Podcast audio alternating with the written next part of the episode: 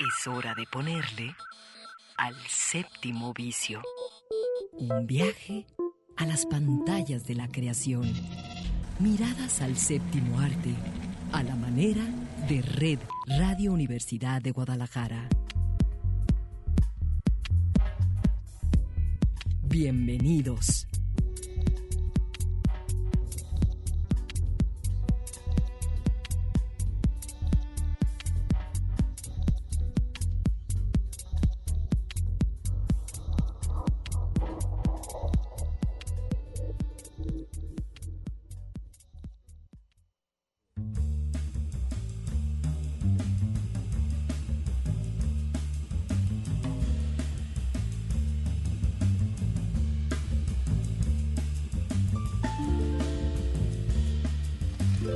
Son las 3 de la tarde y los saludamos en vivo y en directo desde el séptimo vicio.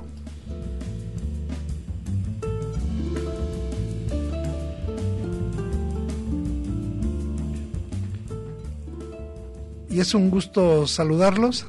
Claudia Caballero en este micrófono. Y Eduardo Quijano. Oye, Claudia, este, ¿Cómo pues. estás? ¿Cansado? ¿Una semana agitada, intensa? Con una, el festival? una semana agitada, intensa, a la que le sigue otra que va a ser, digamos, menos Sí, agitada. Hoy comienza la, Hoy- comienza oh, la fin. Sí, y la verdad, qué discurso, qué di- discurso, de veras, búsquenlo, léanlo, empápense de las palabras, de los significados que esta, a las 11 de la mañana eh, dio Lidia Jorge, la novelista portuguesa, premio Phil.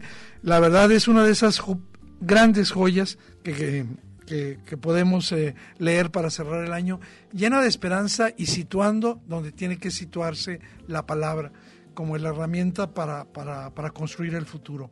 Bueno, pues sí, efectivamente se, eh, se terminó el, el FIC y pues nosotros lo que vamos a hacer, lo que vamos a hacer, Claudia, porque hemos hablado mucho de eso, es simplemente proponer algunas películas de ficción que nos quedaron en la memoria y otros documentales. ¿Te parece? Me parece y pues sería ideal que ustedes que también lo vivieron puedan eh, eh, con este programa revivir algunos de, de estas películas y de estos pasajes de la semana. Sale pues.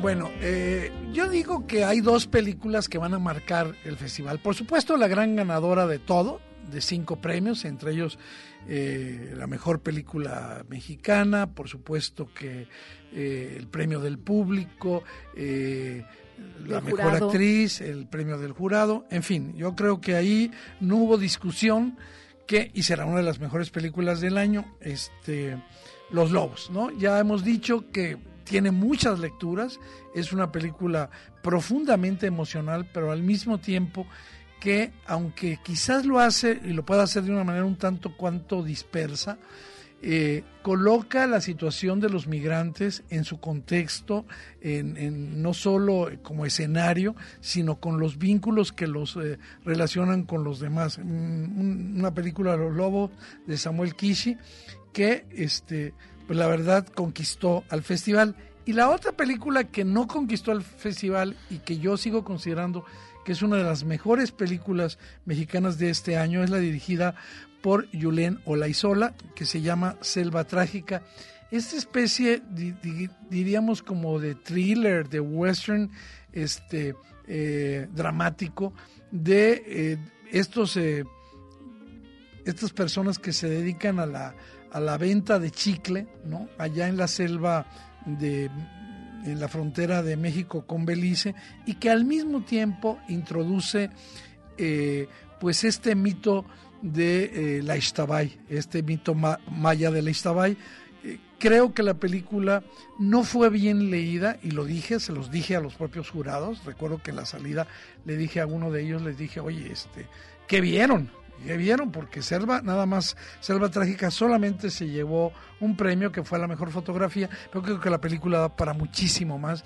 No quiero solamente colocar aquí mis, mis gustos, me parece que la película tiene sobrados factores eh, cinematográficos, sociopolíticos, incluso medioambientales, que vale la pena rescatar, ¿no? Oye, Eduardo, creo que una pregunta recurrente y en estas semanas posteriores al festival, eh, será dónde puedo ver estas películas que estuvieron en el Festival de Cine. Bueno, eh, Los Lobos y Selva Trágica, que son las primeras eh, dos que mencioné, este, tendrán su corrida comercial, Selva Trágica ya muy pronto, y Los Lobos entiendo que este, va a terminar, digamos, de lo que se llama el recorrido de festivales y pues estar ahí, ¿verdad?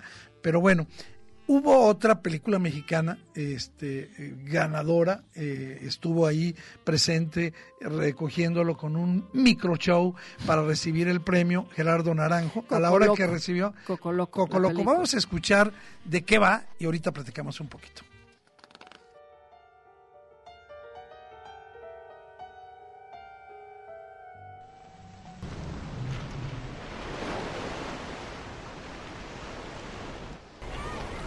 Sí me acuerdo un chingo de las cosas que me decías.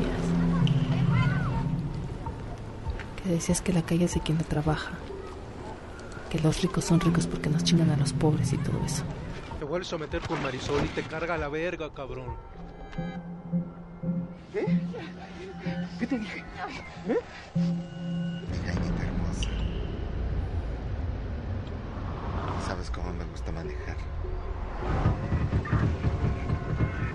Es tan fácil cerrar un camino, Mauro. Y de una vez te voy a decir que nadie se vaya a enterar de este pedo del movimiento. Al rato van a llegar para llenar los tambos, para que te pongas vergas, cabrón. Porque si no vas a ver cómo te va. Mañana me voy a Puerto Ángel en la tarde. Si no te veo yo nunca me vas a ver.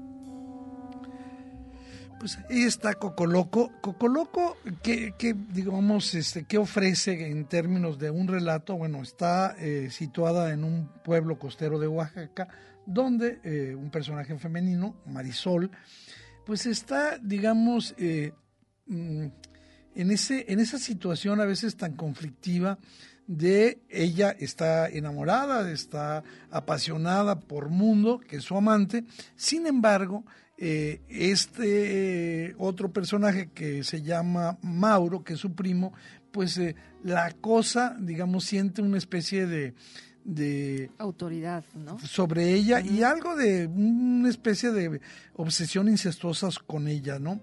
Es la historia de, de Cocoloco sí tiene una parte que es la que a mí me gusta, que es la parte más íntima, más, más, más salvaje, en, que nos va a resumir la lucha de esta chica por conquistar su libertad, básicamente por ser autónoma y levantar eh, lo, que, lo que ella siente, ponerlo sobre la mesa, la energía de su cuerpo, de sus emociones. Aparentemente Marisol es pasiva porque soporta que esta situación se esté dando, ¿no? Estas decisiones de los hombres y eh, pues más que nada en ese sentido es eh, en realidad eh, Coco Loco la mirada de resistencia de esta, de esta Marisol que le va a exigir a Mundo que, que, le entre, que tome las riendas del asunto y que lo resuelva. Sin embargo, eh, Mauro, que es el jefe, o sea, el primo, que es el jefe de, de Mundo, pues medio lo obliga a irse un tiempo a los Estados Unidos sin embargo, y eso va a ser un eje muy interesante de la película que creo que le gustó a los jóvenes que votaron por esta, la relación amorosa se empieza a dar a través de mensajes de texto de, y, videollamadas. Sí, digamos que es, esto también hace eco con estas distancias en donde el contacto que tienes, pues no importa dónde Y, sí, y, el, amor se mantiene. Y ese triángulo sexual que es, es, un, es enfermizo, ese, esa situación este, que, que, que está entre los celos, el miedo. Em, aquí hay, hay todo un entorno sociopolítico, una situación que está abrazando también a, a este pequeño pueblo en donde está situada la historia, ¿sí? Así es. Y, fíjate que, eh, Claudia, estamos hablando de Cocoloco, la película que ganó el Mayahuel a la mejor eh, película, este, bueno, el premio Mezcal, perdón, eh, a la mejor película mexicana. Y creo que este, esta parte sociopolítica que mencionas, efectivamente, digamos, es un entorno que permanentemente está interviniendo porque hay ahí un movimiento. Una guerrilla. Una guerrilla. Y este. Eh, a pesar de toda esta situación eh, pavorosa de desamparo y, miedo que están eh, bordeando a la protagonista, este, a mí me parece que ella logra en, determinado momento eh, no convertirse solo en una víctima, ¿no? sino digamos, convertirse en una verdadera protagonista. Yo creo que una de las mejores cosas es eh, colocar ahí en el centro la, la, la, violencia, algo que Gerardo Naranjo ha hecho en la mayor parte o en casi todas sus películas, ¿no? Cómo se manifiesta en la vida diaria de todos nosotros.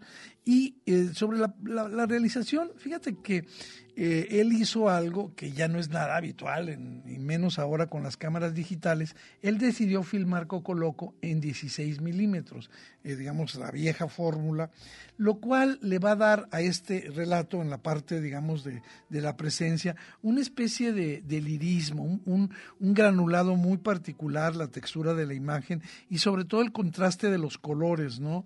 Esto eh, le van a dar a la historia una, una atmósfera un tanto onírica y, ahí en esa atmósfera van a construir su, subjetividad eh, estos tres protagonistas. Ya habíamos visto otras películas de, de Gerardo Naranjo. A mí en particular, digo, él hizo Drama Mex, fue su eh, película de debut, pero a mí me gusta mucho este drama eh, juvenil que es eh, Voy a explotar y sobre todo la más conocida de ellas, que ya tiene incluso su versión estadounidense que es Miss, Miss Bala, ¿no?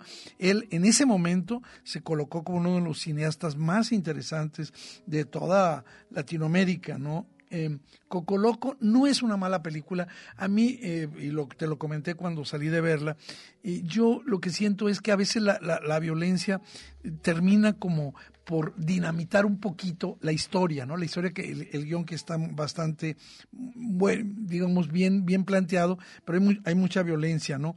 Eh, visualmente la película es, funciona y esta relación, este triángulo amoroso, porque no es otra cosa, este, yo creo que está muy rigurosamente contado. Hay, hay que decir también que Naranjo es el director de varios capítulos de la serie. Series, de series como the Fear the Walking Dead o Narcos o The Bridge. The Bridge, de Narcos hizo por ahí creo que tres. Bueno, pues esta es una de las películas ganadoras y para mí una que no estuvo, digamos, sí estuvo en el festival porque una de las ganancias de este festival, ya lo comentamos nosotros en, varios eh, espacios, Claudia, es que pudimos ver películas de otros festivales. Cuando tú me preguntabas dónde ver, yo, yo probablemente mi película favorita no, no fue del festival, sino fue de otro festival, pero eh, debido a esta, mm, esta unión de diversos festivales que permitieron ver en la plataforma Filmin Latino, vi eh, a la ganadora del festival de cine de Morelia. A mí me encantó. A mí eh, no es una película fácil y justamente eh, con una eh, editamos con una conversación con su directora Fernanda Valadez lo que es sin señas particulares.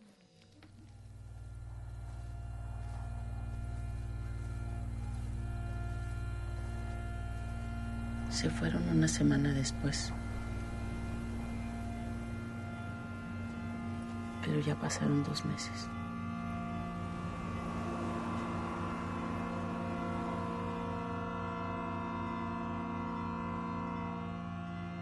Lo último que supimos es que iban a tomar un camión para ir a la frontera.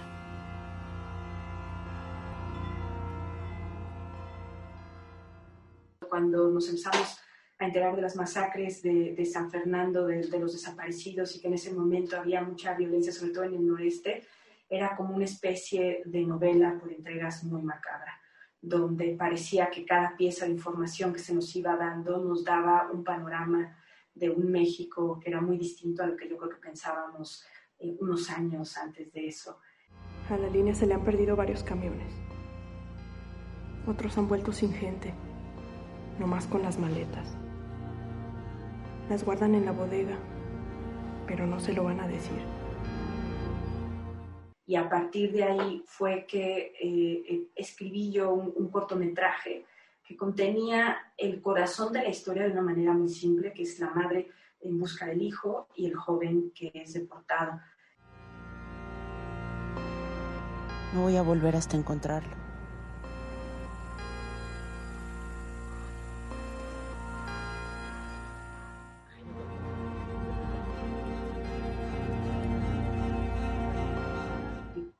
Y en este sentido lo que procuramos es que el acercamiento a la violencia fuera más expresivo que, objetivo, más en la experiencia de los personajes que nos permitiera acercarnos a, las secuencias y a los momentos de horror sin, caer en falsas explicaciones, sino más en, en, esta experiencia que en el fondo es muy difícil poder hilar las causas. Gran parte de este problema es que las víctimas son revictimizadas y parte de esta revictimación es que son convertidas en, perpetradores de, la violencia.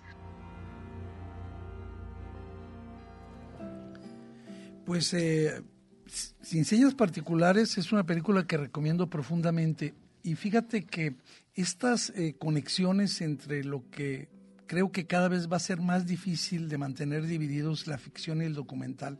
Están presentes en esta película que tiene un tono documental, que, pero que sin embargo, como está, eh, digamos, estructurada, parece una película de terror, ¿no? Eh, hay que recordar que Sin Sellas Particulares eh, ganó el premio El Mejor Guión en Sundance y también este, el año pasado ganó el festival, perdón, este año ganó el el premio a la mejor película en Morelia. Ajá, y es la ópera prima de, Fernanda. Así que escuchamos hace un momentito la propuesta que, que intenta explicar la violencia en la frontera mexicana como en las misteriosas desapariciones, ¿no? Es el viaje de Magdalena. Y es un road trip, este viaje, este, en buscando a su hijo, que está cargado, como está construido, es increíble, visualmente es maravilloso y eh, es, es de suspenso, un suspenso muy emotivo. Siempre los estamos viendo así como de espaldas, ¿no? Gran trabajo interpretativo eh, de Mercedes Hernández, que hace el papel de Magdalena. Una madre, una madre coraje que busca a su hijo, eh, pues que no, del cual ya no sabe nada y que es el personaje central de la película ella, pero el hijo no puedo decir nada. Aquí es de las raras películas en los cuales no se puede dar un spoiler porque, porque podría arruinar la película. Creo que esta búsqueda tiene un contenido sumamente humano, pero de una mujer, eh, una mujer indígena, intachable, una mujer que tiene, digamos, el, el valor de ser una sobreviviente y que va de alguna manera absorbiendo con, estoicamente esa violencia, ¿no? esa irracionalidad que está alrededor de ella es una película que así contada, como te lo digo, con planos casi en la última parte de la película este, y escenas nocturnas, que es, está fuera de, la, de, la, de lo convencional. Es, eh, su estilo hace mucho hincapié tanto en la figura de Magdalena como de Miguel, eh, un, chico eh, que, con el que ella se encuentra deportado de Estados Unidos. Y eh, algo que te quiero subrayar es que no, no es una película morbosa sobre la violencia, sobre los desaparecidos, para nada. Lo que nos hace, aparte de sentir respeto, sino de recibir eh, una gran solidaridad por todas esas personas. Sí, por esta gran tragedia, ¿no? De tanta, tanta gente. Que es una tragedia humanitaria que no hemos e calculado, que no hemos registrado los mexicanos y que creo que vale la pena recordar con esta película. ¿eh? Entiendo que esta película también, ah, eh, Eduardo, tiene ese tono casi documental. Sí. ¿Sí? Eh, Y, que, y que en ese recorrido que, que va haciendo eh, y como bien decías, para no dar más detalles, eh, de repente nos encontramos con, con escenas de, de, mucha tensión, pero también de, de, gran sorpresa. Sí, este, yo la recomiendo muchísimo. Eh, creo que la película eh, hacia el final usa elementos simbólicos y voy a decirlo, no, no va, ahí sí no estoy dando ningún spoiler para que lo esperen. Usa al demonio, pero como representación del mal. La película es verdaderamente formidable. Los últimos 15 o 20 minutos son casi de lo mejor que he visto este año. Ahí está, sin señas particulares, de Fernanda eh, Valadez. Y eh, pues eh, escogimos también, Claudia, una película latinoamericana o iberoamericana que este que ganó el, el Mayagüel al mejor documental de eh, a la mejor película de ficción latinoamericana y que vale muchísimo la pena es de Andrés Wood de Andrés Wood ya habíamos visto eh, varias eh, películas, entre ellas Machuca, Violeta se fue a los cielos, sobre Violeta Parra, eh, y en fin, este, eh, es un gran director Andrés Wood y Araña, escuchemos lo que, lo que trae Araña. Cuando una persona decide robar, cuando una persona decide apropiarse de lo que no es de él, está traicionando a toda una sociedad y sabe que se expone a la muerte.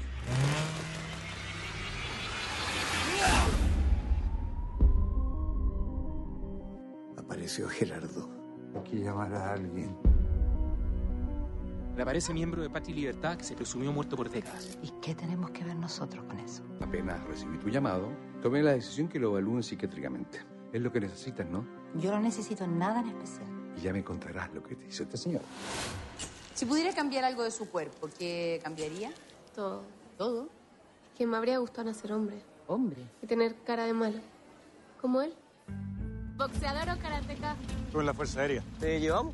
Nosotros estamos en contra de los políticos tradicionales. Oye, salud por el futuro de Chile. Salud. ¿Quién le va a sacar en cara un pecadillo de juventud que pasó hace cuántos mil, mil años atrás, por favor? En este momento hay gente peleando en una guerra. Y yo aquí, en este país de mierda. Así que tuvimos que inventarnos una guerra. Hay que morirse luego. Qué vergüenza ser viejo. La vida corta la quiero vivir enamorada de verdad.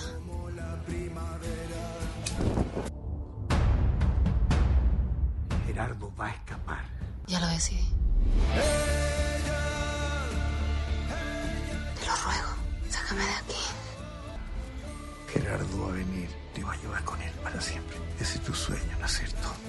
Creo que tengo bien ganado el derecho a vivir en paz y sin miedo.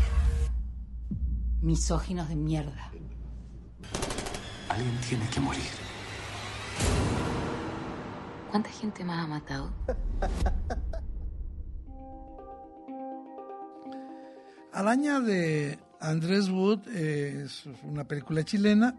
Efectivamente, la historia eh, ocurre en Chile a comienzos de los años 70, cuando el Frente Nacionalista Patria y Libertad, este grupo militar creado en 1971 con ideas eh, fascistas y nacionalistas, estaba en oposición con el gobierno de la Unidad Popular de, de, Salvador Allende y buscaba derrocarlo. Digamos, este es el entorno eh, sociohistórico de Araña. Allí hay tres personajes, tres miembros de, un, de, este grupo de Patria y Libertad, que son Inés, su marido justo, y el mejor amigo de ellos, Gerardo. Ellos van a llevar en toda esta movilización un crimen que va a cambiar el curso de, de, pues de la vida de ellos y de la historia. Durante eh, estas actividades, pues hay un triángulo amoroso con pues, las consabidas deslealtades y traiciones.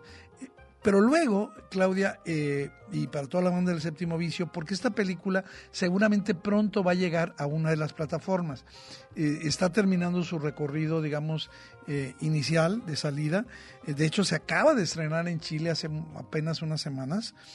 Y bueno, eso, les decía, ocurre en, en los años 70, pero 40 años después, en el 2018, estos tres personajes ya viven pues su vida adulta muy distante de ese espíritu revolucionario que los caracterizó cuando formaban parte de este movimiento. Sin embargo, est estas biografías están manchadas y cada uno a su manera pues eh, decidió batallar o eludir quiénes eran pues durante estos 40 años y entonces, bueno, se van mezclando a través de flashbacks la historia de 1871 que eh, comentaba. De esta forma, lo que estamos diciendo es que los protagonistas están, digamos, eh, enfrentando una batalla eh, con sus fantasmas y pues esta humanidad dolida de, cada uno de ellas es exhibida por la desnudada por la película y pues hace que el público con una enorme calidad de, producción por cierto la película este pues se va, va, ganando a los espectadores verdad Sí, bueno, Araña en términos visuales y en esta propuesta narrativa, eh, por un lado, pues está esa, eh, eh, da cuenta, ¿no? De, de, en este relato de como una abundante complejidad, ¿no? O sea, sí te invita a la reflexión sobre esa memoria y esas consecuencias eh, en la actualidad. Que tiene, sí, el, el, el, que tú, digamos, hiciste algo que hoy, precisamente porque se ha reavivado el discurso de la extrema derecha en, en Chile, y uh -huh. pues este justamente llega en un momento genial esta película sí, que ha ganado que aquí en Guadalajara. Le pone rostro, ¿no? Este, la película Araña a esta ideología de extrema derecha. Muy bien. Que cobra ahí fuerza y fuerza. Así es, pues estas son las películas que nosotros eh, seleccionamos, Lobo, Selva Trágica, eh, mexicanas, Cocoloco, mexicana, sin señas particulares, y esta película eh, latinoamericana que ganó el Mayagüel. Bueno, vámonos a otra cosa. Séptimo vicio. Un viaje a las pantallas de la creación.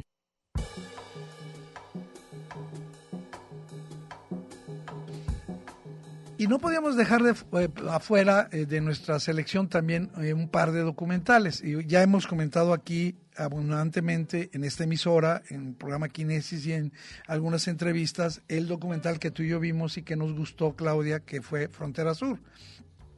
Pero también vimos, cada quien por su lado, pero vimos el, secreto del doctor Greensberg. Vamos a oír un poquitito de esta, de esta película dirigida esta película española eh, dirigida por el español Ida Cuellar.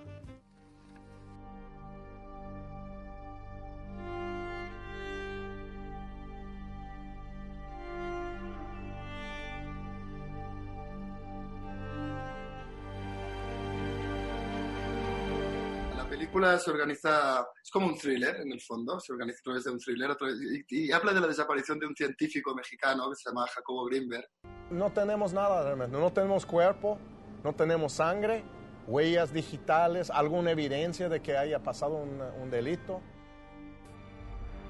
Evidentemente para los científicos era un chamán, para los chamanes era un científico, estaba entre dos mundos. Más relevante de la historia, digamos, o más misterioso es que él, de repente en el año 94 desaparece y no se sabe nada de lo que ha pasado con él, ¿no? Entonces la película lo que hace es intentar, eh, intentar contar uh, sobre esta desaparición, este misterio e intentar saber qué pasó y a la vez conocer a, a, este personaje tan fascinante. Sé que desaparece, sé que la esposa está prófuga, sé que la mamá miente, sabemos muchas cosas, pero legalmente no podíamos actuar. Si veía el universo no supo ver lo que tenía al lado, que era una amenaza. Una historia que, que vuela la cabeza a, a quien se adentra en ella si tú compruebas la base científica o los primeros pasos de la telepatía, pues eso lo quisiera cualquier gobierno.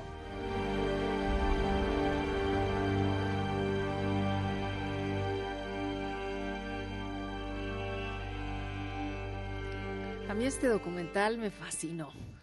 Creo que teje, teje, muy bien este Ida Cuellar la pues la maraña, la misteriosa desaparición de este doctor, que fue uno de los científicos pues más fascinantes en México en el siglo XX, por lo que cuenta eh, en la misma película que te lo va presentando y te dice, este señor estaba investigando esto, las posibilidades de expandir la conciencia humana, de la desarrollar, que le llaman, ajá, ¿no? de desarrollar ese potencial mental y este y bueno, la telepatía, o sea, ese era su objeto de estudio en los últimos meses o años previos a su desaparición. Pero bueno, el hombre trabajó además desde la ciencia, en sus temas muy específicos, después se salió a investigar a los curanderos y a los chamanes. O sea, cómo es que eso esotérico, que no tenía por supuesto nada que ver con la academia, le llama la atención a él y lo empieza a tomar con la seriedad y el rigor científico.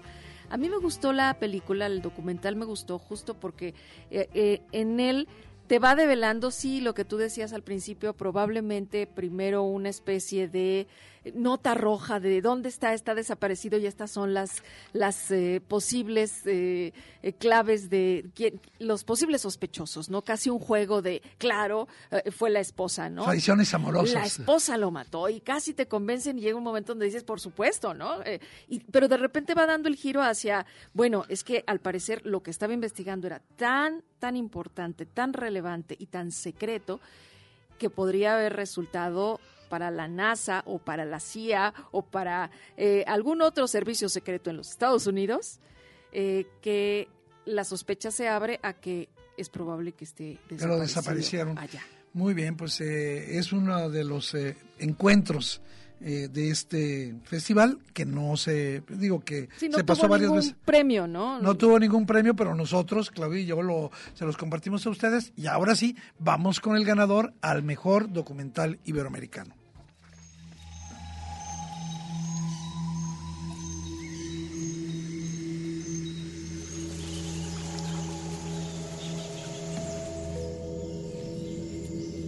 Escucho la voz de mi abuela al pintar un cuadro. Y si logro escuchar la voz, imagino que el cuadro debe estar bien. ¿Cómo se dice? Es mariposa en Huitoto.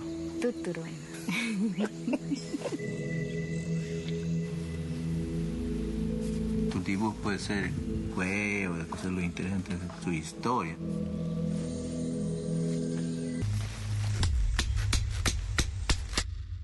patrones del tiempo del caucho les, mataban a los huitotos.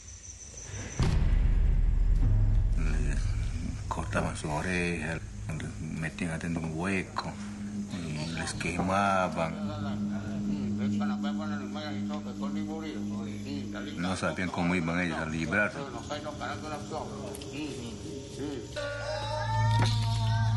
Yo no tengo otro lugar donde ir para buscar mi origen. Mi gran responsabilidad es que la palabra de mi abuela no se pierda.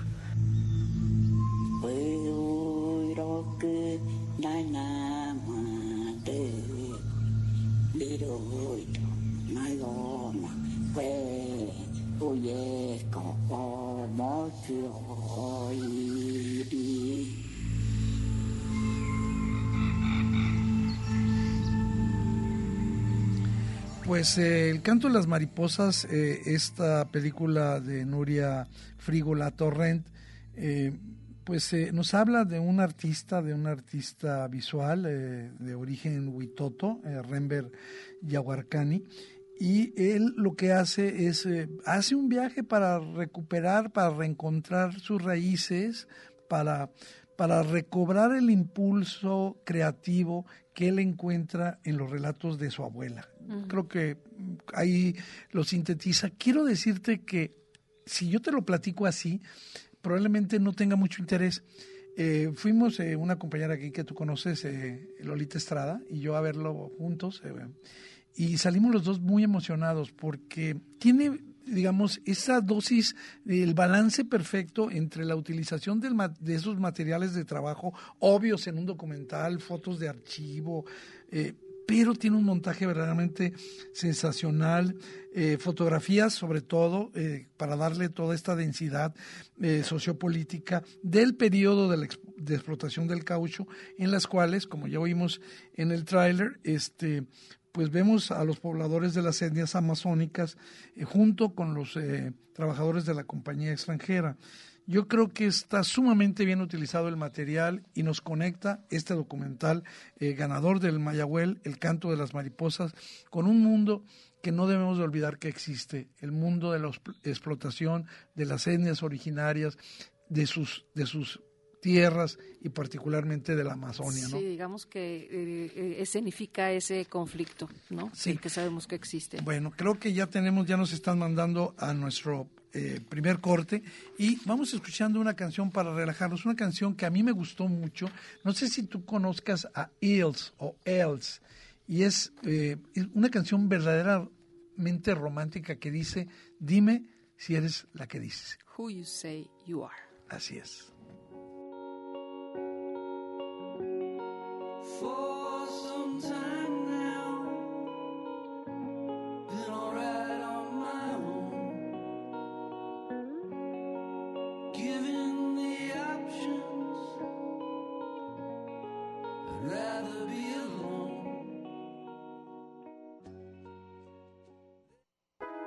Únete a las navegaciones caprichosas sobre la producción audiovisual en el séptimo vicio. Únete a las navegaciones caprichosas sobre la producción audiovisual en el séptimo vicio. Maradona. Oh,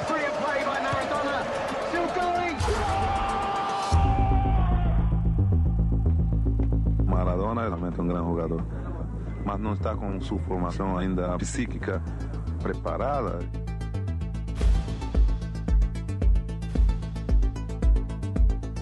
Uno era Diego. Era fachero, súper cariñoso, súper inteligente. Y otro era Maradona. Una persona distinta. Diego nació en un lugar muy difícil. La parte más pobre de la ciudad capital. Fue, nos salvó, nos. Para ellos fue el Dios. Con Diego iría hasta el fin del mundo, pero con Maradona no daría un paso. Fue una carga ser tan famoso. A nivel psicológico esto lo turbaba. Entonces Maradona se impuso. Fútbol es el juego del engaño. Empecé a notar que él quería buscar una salida. Io, io sono andato a dire, Diego, stai attento.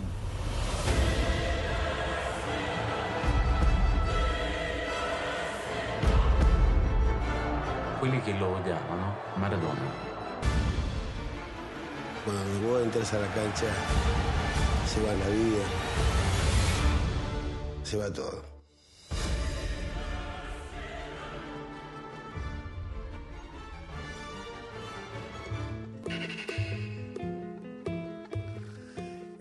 Pues hemos estado sumergidos eh, los últimos días en pues todas las repercusiones de la muerte de alguien que fue mucho más que un futbolista.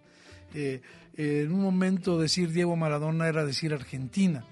Y, Argentina con todas, eh, con todas sus virtudes, con toda su energía, pero también con todas sus lacras, ¿no? Entonces, bueno, nosotros hemos escogido hoy este para abrir un poco el recuerdo de Diego Maradona en el cine, en la pantalla, el que para mí es el mejor documental.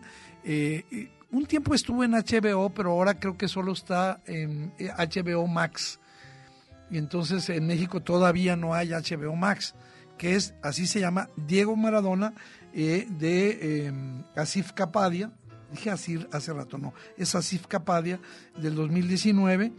Y fíjense que hay una anécdota muy curiosa con este documental, porque Diego Maradona nunca lo quiso ver. Para mí es el mejor retrato de él. ¿Por qué no quiso verlo? Porque el eslogan en el cartel, donde estaba la fotografía de él, decía, rebelde, héroe, estafador, Dios. Y entonces eso, sobre todo el estafador, eh, pues Maradona nunca lo perdonó y nunca lo perdonó porque eh, él todavía tenía el sabor de otra película documental que aquí en México pegó mucho y la pasaron incluso mucho en la televisión que se llama Maradona eh, por Custurica, ¿sí? que es, digamos, eh, el otro documental eh, sobre Maradona, eh, Emil Kusturica. A mí en lo particular, yo recuerdo que silbé cuando vi esa película, me, me hartó porque eh, Kusturica aparece y, y, se, y se vuelve, se, se es, siente... el, es el ego de Custorica. Ah, es el, el superego de el narcisismo de Custorica entrando y diciendo yo conozco a Maradona y soy y soy su amigo. Este, yo creo que, que esta eh, versión de de, de Maradona es muy inferior, aunque aquí digo en México funcionó bastante bien. Entonces son esos los dos grandes documentales y yo eh, en la pantalla creo que lo que revisé y lo que conozco nunca tuvo la mano de Dios encima, la mano divina, creo que más bien eh, fue bastante fallido. Eh, él hizo eh, un- algunas comedias cuando estuvo, cuando jugaba en el Nápoles, porque pues ya era un super ídolo. Acuérdense que él le da sus, su- sus únicos dos campeonatos en la historia del Nápoles, do- donde, donde juega el Chucky Lozano, oye, en ese equipo, ¿no?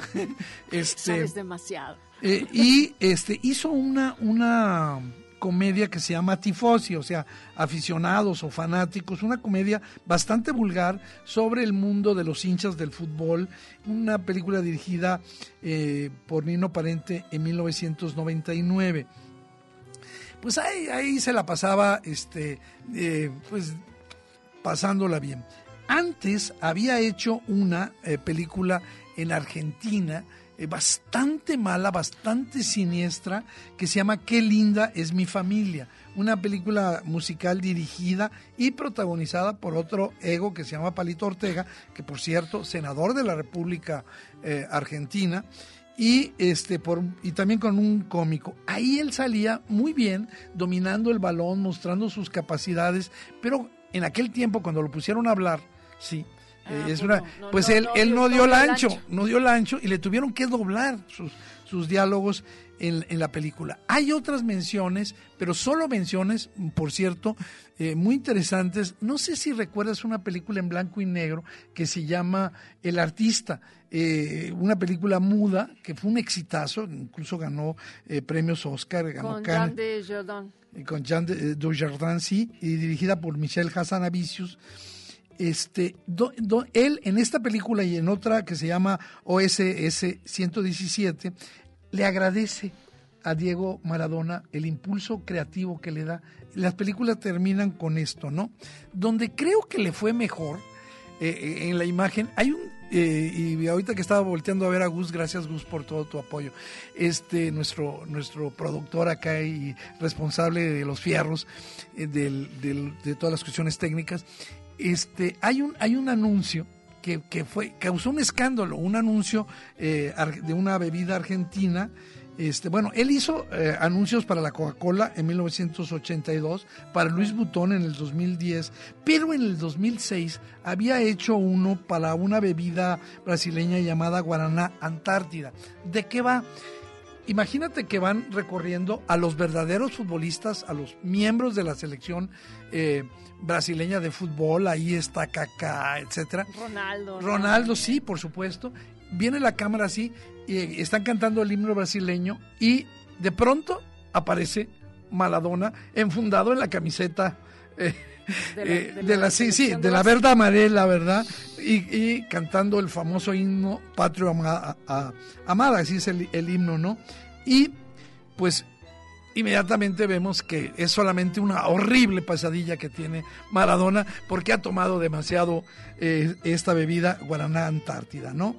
Eh, donde le fue súper bien, creo yo, y todos lo sabemos, fue en la música, porque muchísimos artistas le dedicaron eh, canciones, eh, entre lo que más destaca, yo creo que está eh, Santa Maradona de Mano Negra y particularmente esta que ahora escuchamos, que se llama Vida Tómbola con Manu Chao.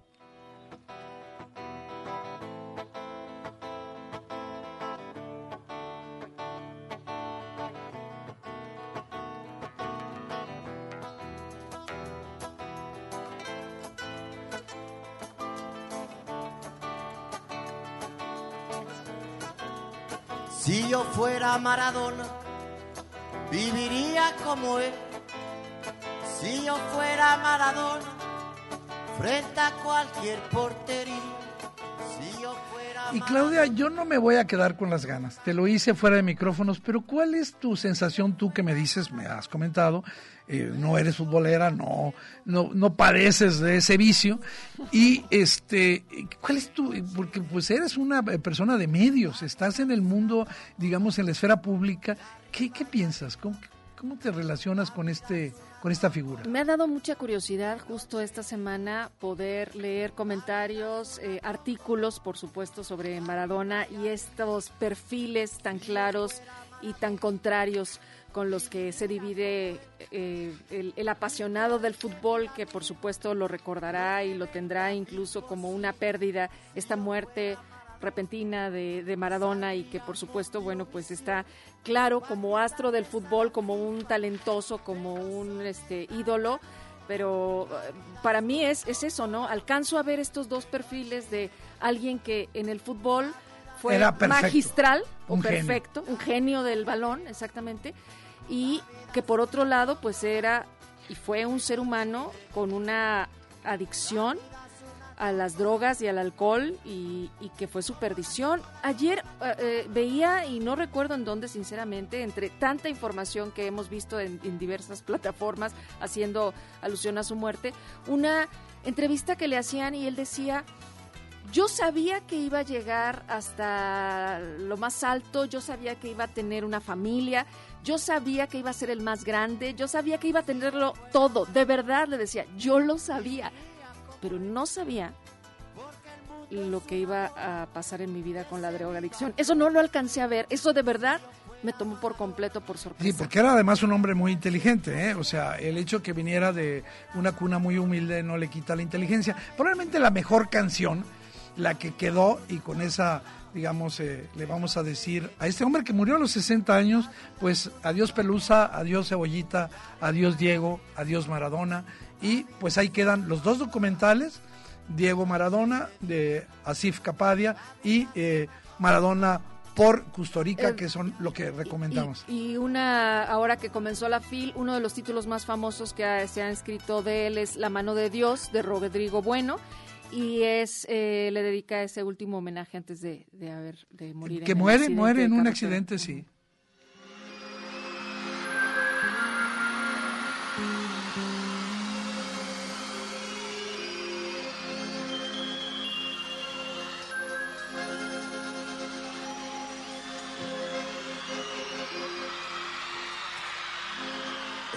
Una villa nació, fue deseo de Dios crecer y sobrevivir a la humilde expresión, enfrentar la adversidad, con afán de ganarse a cada paso la vida. En un potrero forjó. Bueno, pues, eh, pues con esto vamos a otra cosa. Fíjate, Claudia, que tenemos que eh, informar.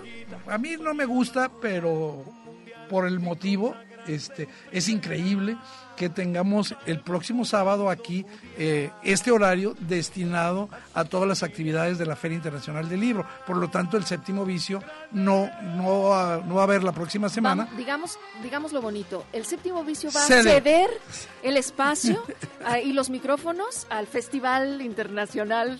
No, a la, Feria Internacional del Libro, perdón. Así es. Que en su emisión, este, que hoy 2020. se inaugura, 2020. Hoy se inauguró. Este, eh, yo creo que eh, no, no, no, va mal, no va mal. No, y recordar esta frase que dijo hoy Lidia Jorge, la literatura lava con lágrimas ardientes los ojos de la historia. Qué frase, ¿eh? Nada más para que la tengamos. Bueno, vámonos a otra cosa.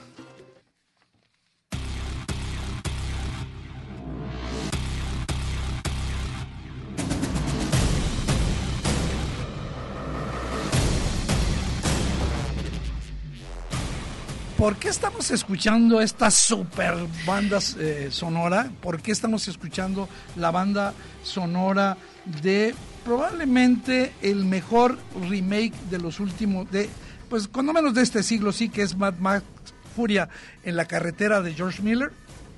Porque es un, pues ni siquiera un remake, ¿no? Es, es, es una especie como de secuela porque eh, pues como nosotros no vamos a estar, esta película la van a poder ver en streaming, todos los que tengan suscripción o no, a la eh, plataforma Netflix, ¿sí? Y yo la recomiendo profundamente. Yo creo que esta película Mad Max, eh, Furia en la carretera, es completamente fiel, tanto estética como narrativamente, a la trilogía previa, a la clásica trilogía de Mad Max eh, que nosotros pues disfrutamos los más viejones y, especialmente los dos primeros episodios, la 1 y la 2, ¿no? Volvemos a los paisajes, a, las broncas, el combustible por, digamos, por tener gasolina, por conseguir agua y a esta economía de diálogos, ¿no? Yo creo que lo más eh, eh, afortunado de esto es un prólogo muy contundente, ¿no? Este, y la película es un poco más que una larga huida que emprenden tanto el, euro, el héroe como Furiosa.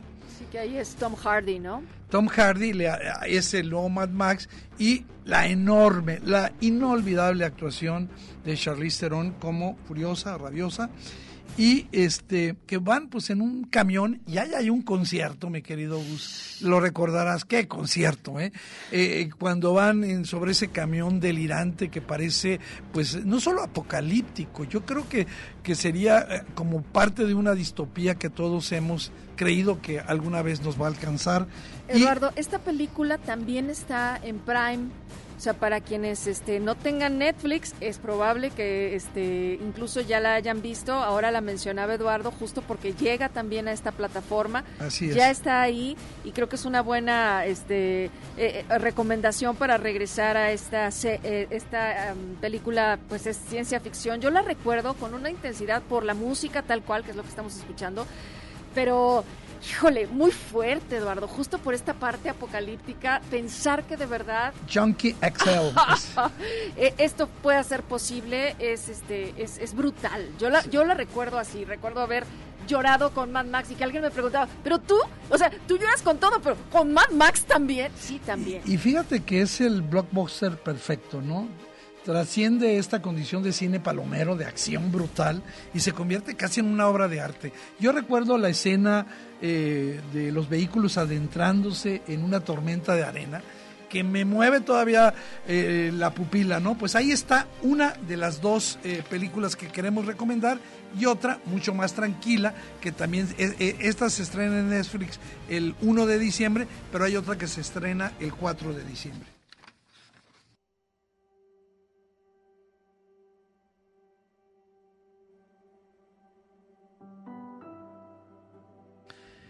Y esta película, eh, pues es para gente que le gusta más el cine. Es una película en blanco y negro dirigida por David Fincher.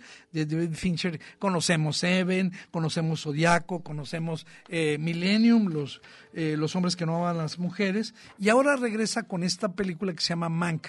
No, Mank hace referencia, bueno, Primero quiero decir que conozco algo del proyecto de Mank, porque es un proyecto muy, muy, muy viejo. Su origen es un guion de Jack Fincher, el papá del director, de David Fincher, que estuvo a punto de ser producido aproximadamente hace 20 años. Eh, eh, obviamente hay una admiración manifiesta del de, papá del, del, director por este guionista estadounidense llamado Herman Mankiewicz, eh, que era como el, el, niño terrible de Hollywood de los años 30 y 40 y que eh, pues eh, tomó en sus manos y confeccionó el guion de la que para muchos es la mejor película en la historia del cine, que es El Ciudadano Kane cada vez que se hacen recuentos, pues termina estando en el, primer lugar El Ciudadano Kane, la película de Orson Welles de 1941, y va a retratar a un personaje y va a hacer un repaso también de la industria eh, hollywoodense de, del cine. Eh, y bueno, pues yo creo que ahí se van a lucir Gary Oldman, que es, eh, hace el papel de Mank, y una actriz que yo creo que quiere recuperar su, su valor, Amanda Seyfried, este, y porque va a ser el papel ahí de Marion Davis, una actriz estadounidense que estuvo involucrada amorosamente con el magnate William Randolph Hearst y, por eso arruina su, su, película, ¿no? Yo creo que también es un gran homenaje al cine y bueno, pues ahí está eh, Mank, es mi propuesta, estas dos, Mank y eh, Mad Max Furia en la carretera, para empezar diciembre. Nosotros regresaremos aquí, eh, creo que el día 11 de el 12, el día 12, el sábado 12, y bueno, pues ya les dejamos ahí una tareita. Tú tenías ay, no sé si alcance. Yo creo que regresando, Claudia. Fíjate que es una novedad la que tenía realmente nada más para recomendarles y en efecto lo hago muy brevemente para dejárselas aquí. Me llama la atención, es un personaje y la serie lleva este nombre, Alex Ryder, Sí. que es eh, una especie de James Bond. Es un, eh, pero eh, digamos que en estas generaciones eh, millennials eh, será una serie. Simplemente dense la oportunidad si tienen esta plataforma de Amazon eh, que puedan ver el primer capítulo y yo creo que les va a, dar curiosidad. Es, es una suerte de mm, eh, digamos que enredo eh, de espionaje en donde pues es un chico que en efecto pues sale de, de este de la escuela y tiene pues mucha curiosidad y habilidades no sobrenaturales sino simplemente es muy listo y la vida lo va llevando a realmente estar muy cerca de mafias rusas y lograr escapar de ellas. Eh, enredos, este interesantes que yo creo que a los chicos que quizá no les tocó ver el inicio de esta saga de James Bond eh, cuando cuando daba este mm, digamos que cuando sentaba las bases de un personaje muy grande no sé si este lo, lo llegue a hacer pero es como la nueva generación de estos eh, espías Eduardo me llamó la atención Alex Ryder así que ahí está La para tomaremos quienes- en cuenta. Yo nada más les digo que cuando regresemos les voy a comentar la serie de Selena, a quien por cierto tú fui el primero que trajo a México. de verdad Yo fui Pues el yo que traje a Selena. ¿A Selena aquí- Gómez? a- a- no, no a Selena Gómez, a Selena y los Quintanilla en aquel Ah, momento. claro. Yo fui el primero y lo digo sin, sin vergüenza porque yo iba cada año a los Tejano Music Awards. Bueno, vámonos mi querido Gus, gracias a todo el mundo, escuchando al propio Joaquín Sabino que le hizo una canción que se llama De Diegos y Mafaldas. Dieguitos y Mafaldas. hasta luego Chao.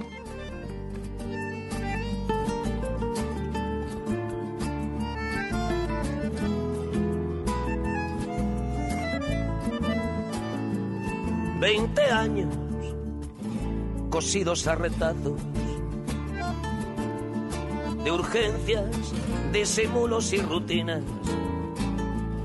Veinte años cumplidos en mis brazos con la carne del alma de gallina. Veinte años de príncipes azules que se marchaban antes de llegar. Veinte tangos de Mansi en los baúles. Veinte siglos sin cartas de papá. De González Catán en colectivo. A la cancha de boca por laguna. Va soñando Hoy ganamos el partido. La niña de los ojos de la luna, los muchachos de la doce más violentos. Cuando la jona en la bombonera le pide a la Virgen de los Vientos que le levante a Paula la pollera. Veinte años de mitos mal curados, dibujando dieguitos y mafaldas. Las historias del cine continuarán el próximo sábado en punto de las 3 de la tarde en el séptimo vicio. Hasta entonces. Producción de Red Radio Universidad de Guadalajara. Want the man who knows.